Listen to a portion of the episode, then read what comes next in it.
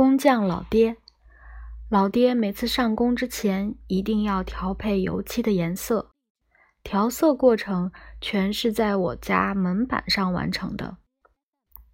老爹先把油漆倒入罐中搅拌，再用毛刷在我家大门上试色，颜色不理想就再次搅拌调试，所以我家大门每天颜色都不一样。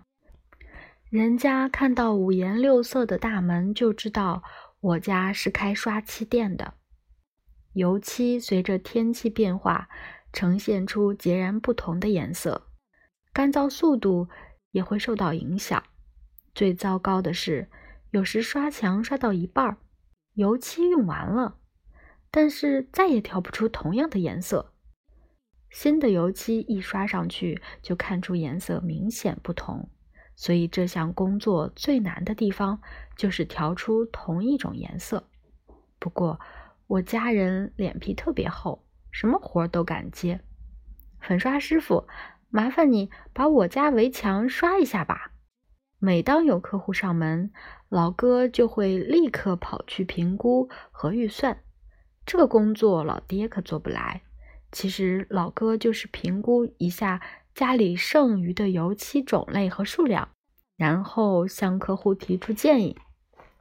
您看，刷成灰色怎么样？你问为什么是灰色？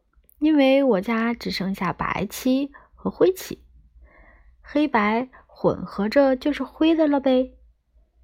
不过，如果刷到一半儿，调好的灰漆用光，那就惨了。只好再调出两倍的灰漆，从头开始重新粉刷一遍。外人看到不明就里，还夸奖我们说：“北野家干活就是认真负责，一面墙刷好几遍。”开玩笑吧，我们都要累死了。不过有时老哥也会耍心眼儿。有一回，他把人家的围墙刷成了诡异的粉红色。还一本正经地说：“哎呀，这可是现在的流行色啊！”说谎都不打草稿。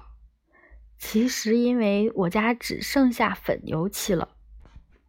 然而听老哥一忽悠，客户居然信以为真。我家这个店真不靠谱啊！过去很多人家用的是镀锌钢板屋顶。这种屋顶也需要粉刷。最好笑的是，有一次老爹在屋顶上滑了一跤，吊挂在二楼的窗台上，简直笑死我了。其实我不应该觉得好笑，因为如果摔下来，老爹就死定了。他是冒着生命危险爬上去的。小时候，在我心里，唯有……在上梁仪式上，老爹才显得伟岸高大。新房上梁时，工匠们并排站在底下，木工从纵横交错的房梁上向下抛正年糕、硬币之类的东西，然后将要接手后续工作的职人们开始饮酒庆祝。老爹也是其中一员，看着他们喝酒的场景。自豪之情油然而生。这时候的老爹真帅气啊！那就是我老爹。我挺起胸膛向人炫耀。那时，大概其他孩子也会觉得，如果自己的父亲是个工匠，该有多好。